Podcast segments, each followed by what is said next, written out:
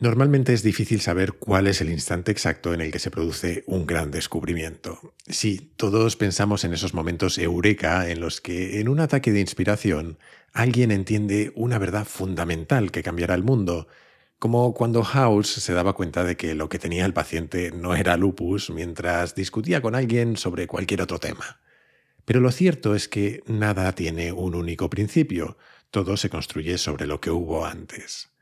Sin embargo, las historias sí necesitan un comienzo, y la que te quiero contar hoy también, aunque empiece casi por accidente. Es 1945 y con apenas 26 años, un joven psicólogo llamado Leon Festinger se une al MIT para trabajar en el Centro de Investigación de Dinámicas de Grupo que acaba de fundar una de las grandes eminencias de la psicología de la época, Kurt Lewin. En uno de sus primeros trabajos, al joven Festinger le toca estudiar algo que suena a todo menos a apasionante. El impacto de la arquitectura y la ecología en la satisfacción de los estudiantes de la universidad con respecto a sus residencias. Toma ya. Todos hemos tenido trabajos de esos al principio de nuestra carrera. Curiosamente, como parte de aquel estudio, Festinger y sus colaboradores encontraron algunos hallazgos poco esperados al fijarse en cómo se formaban los grupos de amigos, descubrieron algo inesperado. La proximidad física predecía mejor los lazos sociales que tener gustos o creencias similares. En otras palabras, que tendemos a hacernos amigos de nuestros vecinos más cercanos, o mejor dicho, que las amistades tienden a surgir según con quién nos encontremos más a menudo. Así contado no parece el descubrimiento del siglo, y según mi propia experiencia, no sé cuánta gente sigue haciéndose amiga de los vecinos, pero este fue el primer paso de un camino que acabaría llevando a uno de los grandes descubrimientos de la psicología, la disonancia cognitiva. Enseguida te contaré en detalle qué es la disonancia cognitiva, pero da la casualidad de que cuando me planteé empezar a incluir patrocinadores en el podcast, yo mismo me vi ante una posible disonancia cognitiva. Si iba a recomendar activamente servicios o productos de otros, Quería hacerlo de la manera más auténtica posible, al menos al principio, hasta que tuviera práctica, porque eso de hacer cuñas publicitarias se me hacía muy raro. Así que para evitarme ese estrés interno, decidí resolverlo de la forma más sencilla, escribiendo a aquellas empresas de las que yo ya era cliente antes y ofreciéndoles salir en el podcast. Ese fue el caso de Witaka, el patrocinador del capítulo de hoy, y de quienes ya te he dicho unas cuantas veces que no puedo ser más fan, porque llevan mucho tiempo dándome de comer a diario, mucho antes de ser patrocinadores. Cada semana cambian la carta, hago mi pedido y me llega una caja con tuppers para toda la semana siguiente. Han conseguido hasta que coma más verduras, y eso sí que es toda una disonancia. Creo realmente que son una empresa con alma, que pone cariño en todo lo que hace, y eso se nota.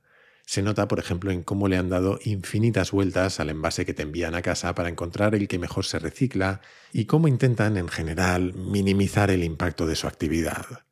Así que, si quieres dedicar tu tiempo a algo que no sea cocinar, como me suele pasar a mí, Witaka es una solución estupenda. Además, si haces tu primer pedido en witaka.com, que se escribe W-E-T-A-C-A.com, y usas el código Kaizen, tendrás un descuento de 10 euros. Venga, a comer.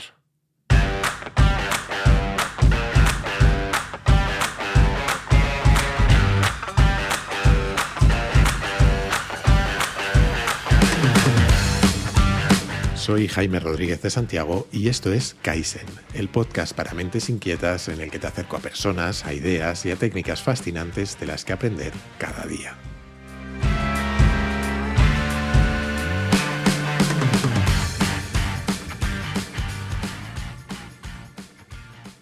Tras aquellos primeros estudios, en los años siguientes Festinger dio muchos más pasos y profundizó en las dinámicas que guían nuestro comportamiento. Empezó a describir cómo parece que tenemos algún tipo de motor interno que nos empuja a comparar nuestras opiniones y habilidades con las de otros, con el objetivo de validar nuestra posición constantemente. Es decir, que esa tendencia a compararnos es más intensa cuanto más parecida creemos que es la otra persona, como si de alguna manera nos resistiéramos a cambiar de opinión cuando las de otros no concuerdan con las nuestras. y en esas estaba Festinger cuando él y sus colaboradores descubrieron una noticia curiosa en el periódico local de Chicago. El titular decía, Profecía del planeta Clarion, escapad del diluvio que inundará nuestra ciudad el 21 de diciembre. Al parecer, todo venía de una ama de casa de la zona llamada Dorothy Martin. Ella llevaba años practicando distintas formas de ocultismo. Había estado en diversas sectas e incluso estuvo relacionada con el fundador de la Iglesia de la Cienciología. En un momento dado, Dorothy Martin empezó a practicar una forma de espiritismo llamada escritura automática, a través de la cual decía estar en comunicación con Sananda y los guardianes, unos seres superiores procedentes de un planeta llamado Clarion. Y estos seres le habían transmitido un mensaje según el cual un diluvio iba a arrasar Estados Unidos, Canadá, Centroamérica y Europa antes del amanecer del 21 de diciembre de 1954.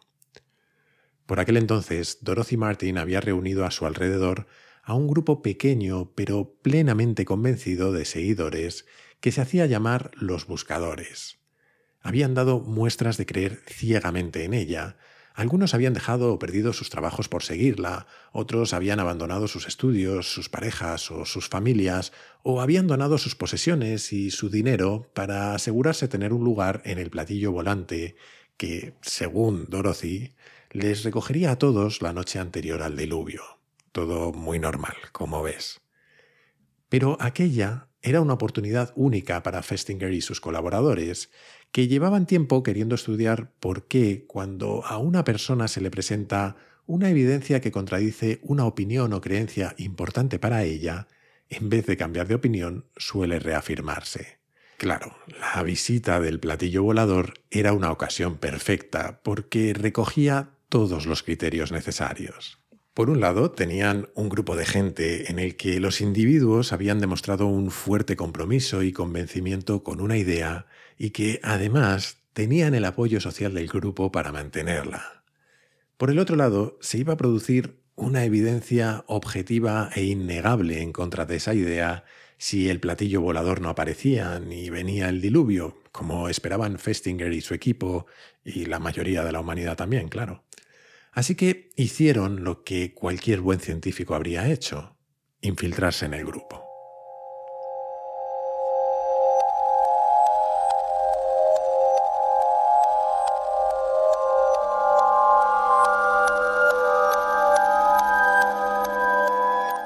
Llega por fin la noche del 20 de diciembre. El grupo se reúne en la casa de Dorothy Martin para recibir a los alienígenas y, según sus instrucciones, se quitan cualquier objeto metálico y esperan a que llegue la medianoche. A las 12.05 no ha aparecido ningún extraterrestre. Alguien en el grupo se da cuenta de que hay un reloj que aún marca las 23.55. Todos concuerdan en que seguramente la medianoche aún no ha llegado y deciden seguir esperando. A las 12 y 10, ese otro reloj también marca la medianoche. Pero sigue sin aparecer ningún visitante. El grupo permanece en silencio. En realidad, solo quedan siete horas para que llegue el diluvio. El tiempo sigue pasando hasta que a las 4 de la mañana Dorothy Martin comienza a llorar e intenta dar algunas posibles explicaciones, pero no convencen a nadie. Unos pocos abandonan la casa, decepcionados, pero la mayoría se queda esperando sin saber muy bien qué hacer. A las 4.45, Dorothy entra en trance y recibe un nuevo mensaje, según el cual el dios de la tierra ha decidido librar al mundo de la destrucción. Literalmente, bueno, todo lo literal que puede ser lo que saliera de ahí, le han dicho que este pequeño grupo, sentado toda la noche, ha propagado tanta luz que Dios ha salvado al mundo de su destrucción. En ese momento cambia radicalmente el comportamiento del grupo. No solo se reafirman en sus creencias, sino que mientras que antes eran un grupo cerrado y discreto, pasan a querer que todo el mundo sepa lo que ha pasado. Y empiezan a predicar con absoluto fervor y a dar entrevistas proclamando a los cuatro vientos su creencia en Sananda y en los ovnis. la propia Dorothy acabó fundando la asociación Sananda y siguió participando en marcianadas de estas, nunca mejor dicho, hasta 1992. De hecho, la asociación sigue activa hoy. Vamos a parar un momento. ¿Qué ha sucedido en toda esta locura de historia? Pues lo que Festinger y sus colaboradores querían comprobar, que individuos con una creencia arraigada e importante para ellos, que pertenecen a un grupo que refuerza esa creencia, en un momento dado reciben una fuerte evidencia de que es falsa, y en lugar de cambiarla, se realimentan y aumentan su fervor. Racionalmente no tiene sentido. ¿Por qué sucede? Bueno, pues por lo que Festinger llamó la disonancia cognitiva, que es una de las teorías más influyentes de la historia de la psicología. Tal y como él lo enunció, dos elementos de conocimiento, dos ideas, por ejemplo, o una idea y una evidencia, pueden ser relevantes o irrelevantes entre sí. Serán irrelevantes cuando no tengan nada que ver el uno con el otro. Pero si son relevantes, entonces pueden ser consonantes, si encajan el uno con el otro, o disonantes, si se oponen o se contradicen. Como por ejemplo, creer profundamente en que van a venir unos extraterrestres y que no aparezcan. Son dos elementos de conocimiento disonantes. Cuando albergamos cogniciones, es decir, elementos de conocimiento que son inconsistentes entre sí, sufrimos una sensación desagradable. Nuestra mente quiere coherencia, y esto se convierte en un motor para nuestra autojustificación.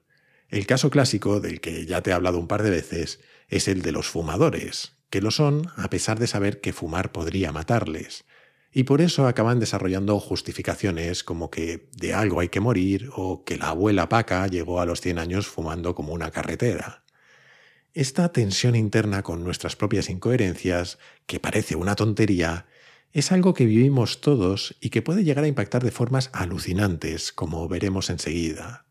Antes, déjame contarte que desde que Festinger la enunció, ha habido múltiples revisiones y críticas a la propia teoría y han surgido otras que la complementan o que refutan parte de ella. Y también hubo muchas críticas a todo el análisis que hizo de la experiencia con Dorothy Martin y compañía, porque como experimento estaba contaminado de muchas maneras. Pero de una forma u otra, hasta donde yo sé que no soy psicólogo, si bien quizás no entendemos del todo los mecanismos y podemos criticar la metodología del experimento, Parece que Festinger encontró un aspecto esencial de cómo funciona nuestra mente en esa necesidad que tenemos de resolver nuestras incoherencias.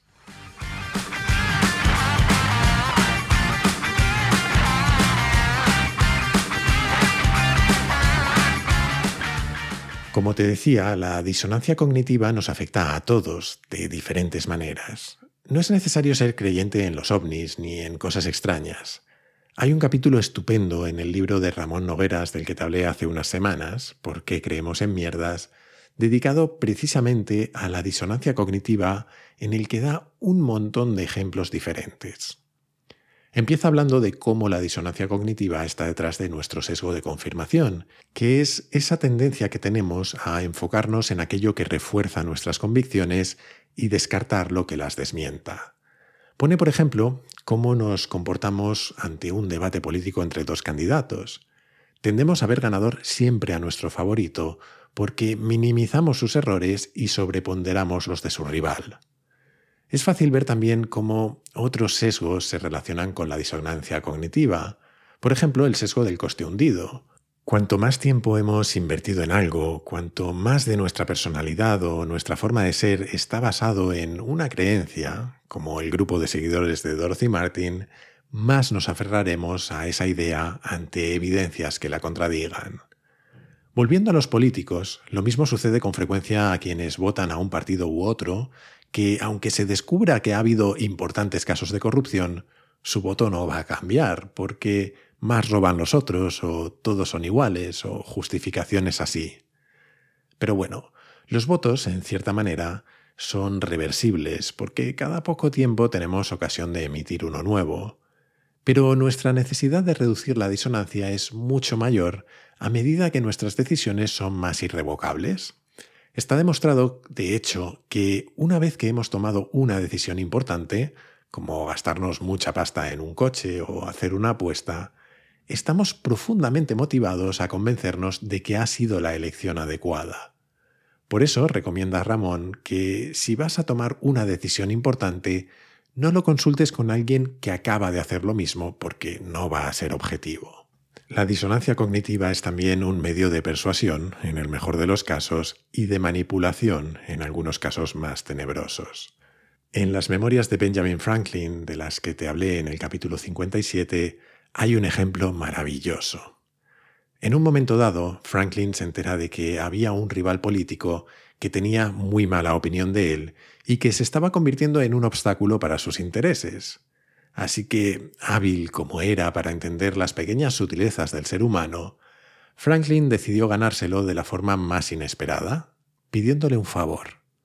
Le pidió que le prestara un libro bastante raro de su biblioteca y al poco tiempo se lo devolvió con una nota de agradecimiento.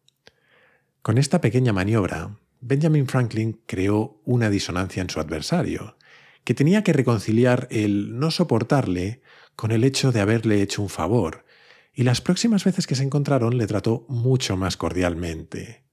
Y ante esto solo puedo repetir lo que ya te dije en aquel capítulo. Como diría mi admirado Javier Cansado, qué pájaro el amigo Ben, qué listo. Claro que esto de Franklin no pasa de ser una técnica de persuasión, pero como te decía, nuestra necesidad de resolver la disonancia cognitiva puede tener efectos mucho más terroríficos. Por ejemplo, puede afectar a nuestra memoria, modificando nuestros recuerdos para que encajen con la historia que nos hemos contado para resolver una disonancia. De ahí mi obsesión en lo importante que es la forma en la que decidimos contarnos lo que nos pasa. La memoria entera es un tema fascinante del que seguro que hablamos algún día en Kaizen, pero déjame contarte solo un par de cosas relacionadas con la disonancia cognitiva. Tendemos a pensar que nuestra memoria es como la de un ordenador, algo que tenemos almacenado y a lo que recurrimos al recordar, de manera que lo traemos de vuelta tal y como ocurrió, cuando en realidad es bastante más complejo. De alguna manera, cada vez que accedemos a nuestra memoria, no solo recordamos, sino que reescribimos parte de esta. Y en ese proceso, entre otras cosas, si hay una disonancia que necesitamos resolver, modificamos el recuerdo para hacerlo. Todo esto tiene implicaciones profundas y a veces difíciles de aceptar. Para empezar, pone en duda la fiabilidad de los testigos, Ramón Nogueras cuenta en su libro varios experimentos sobre cómo, por ejemplo, ante alguien que disparaba contra otra persona con un arma, de fogueo, aunque el resto no lo sabían, en un aula repleta de estudiantes, casi ninguno de ellos recordaba después cómo empezó la discusión o qué ropa llevaban los implicados. La mayoría de los testigos solo se habían enfocado en el arma y no habían retenido nada más. Aunque seguramente lo más impactante de todo lo que cuenta Ramón es hasta qué punto nuestras disonancias pueden ser manipuladas para hacernos creer cosas que nunca sucedieron. En situaciones de alto estrés, cansancio y aislamiento, como puede ser un interrogatorio o un encarcelamiento, se han dado casos en los que personas que después se descubrió que eran inocentes han acabado culpándose y dando detalles completamente inventados de crímenes horribles que no habían cometido.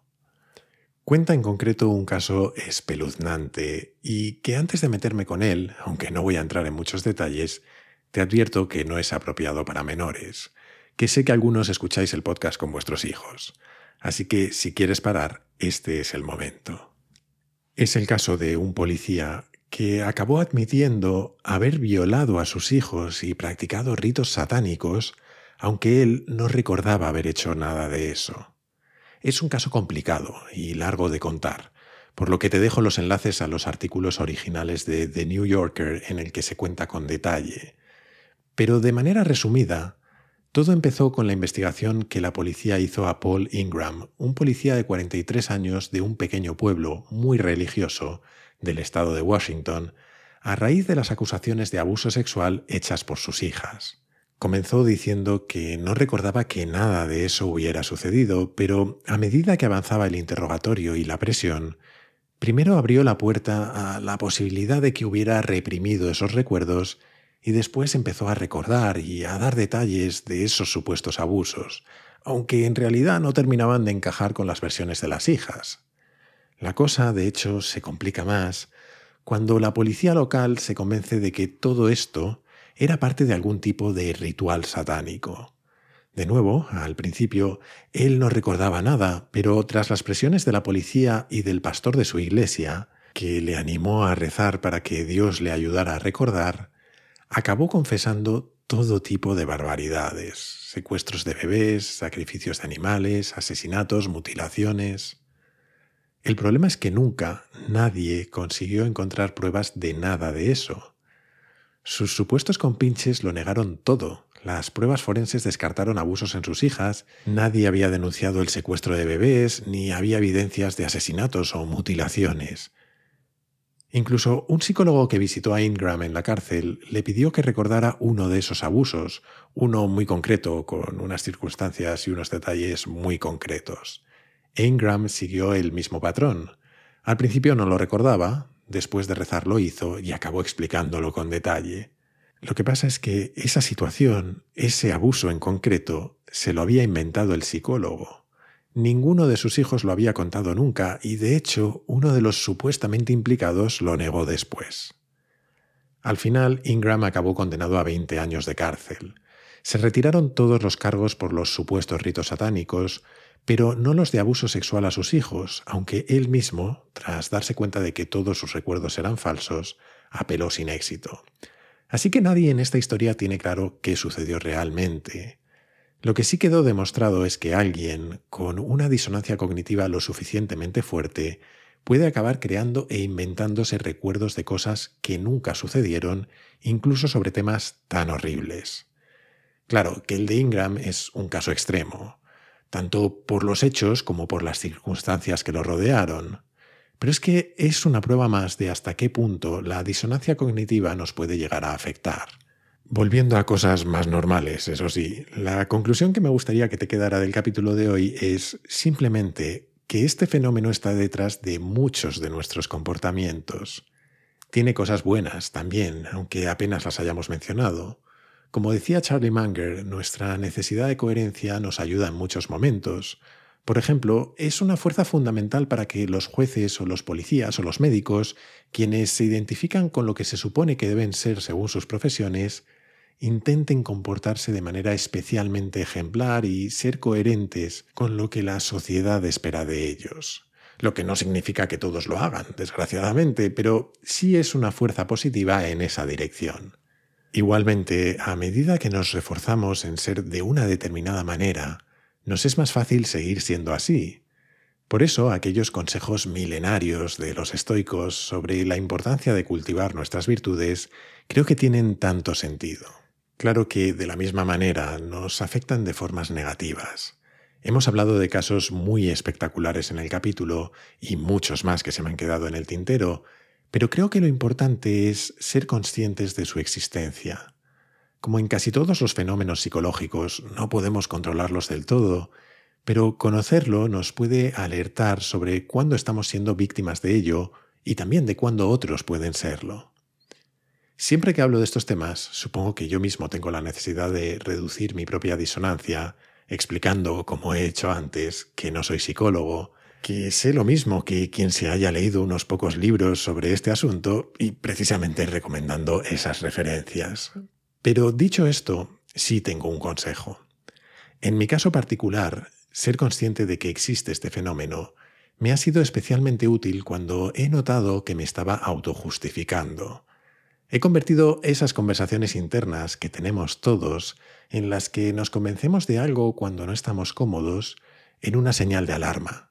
Esto no significa que no acabe opinando o haciendo lo que me pide el cuerpo para resolver la disonancia, pero al menos me obligo a pararme y pensarlo desde otro punto de vista.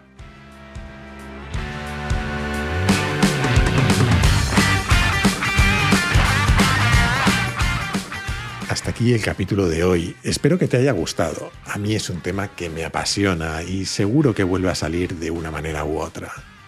Te animo, como siempre, a suscribirte y recomendar Kaizen en tu plataforma de podcast preferida, en YouTube, en redes sociales o, como creo que es mejor, a tus amigos. Así me ayudas a que Kaizen siga creciendo. Además, si te gusta el podcast, puedes unirte a la comunidad Kaizen, una forma de apoyarlo económicamente y de acceder a un foro en el que conectar con otros curiosos compulsivos, a contenidos exclusivos y a un feed sin publicidad. Para hacerlo solo tienes que entrar en mi web, jaimerodriguezdesantiago.com y hacer clic en el banner rojo. Y desde esa misma web o desde mi Twitter, arroba jaime-rdes, puedes hacerme llegar tus comentarios, tus sugerencias, lo que tú quieras. Siempre contesto, aunque a veces tardo más de lo que me gustaría, pero contesto. Y esto es todo por hoy. Como siempre, muchísimas gracias por estar ahí y hasta la próxima.